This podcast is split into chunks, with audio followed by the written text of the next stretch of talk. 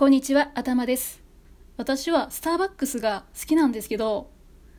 山梨県でここいいなっていう店舗があったんで、ちょっと今日ご紹介したいなと思います。それが富士山に近いスターバックスなんですよね。スターバックス富士吉田店です。2015年にできたお店のようなんですけど、できた当時は雄大な富士山のお膝元、富士吉田市で初めてのスターバックスだったそうなんですけど、今もそうなんですかね。店内はいい意味で、まあよくあるスタバっぽい感じなんですよね。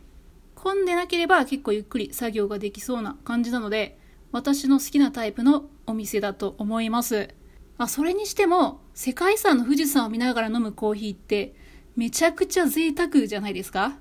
行ったことあるよっていう方ね、ぜひお便りで感想などいただけると嬉しいです。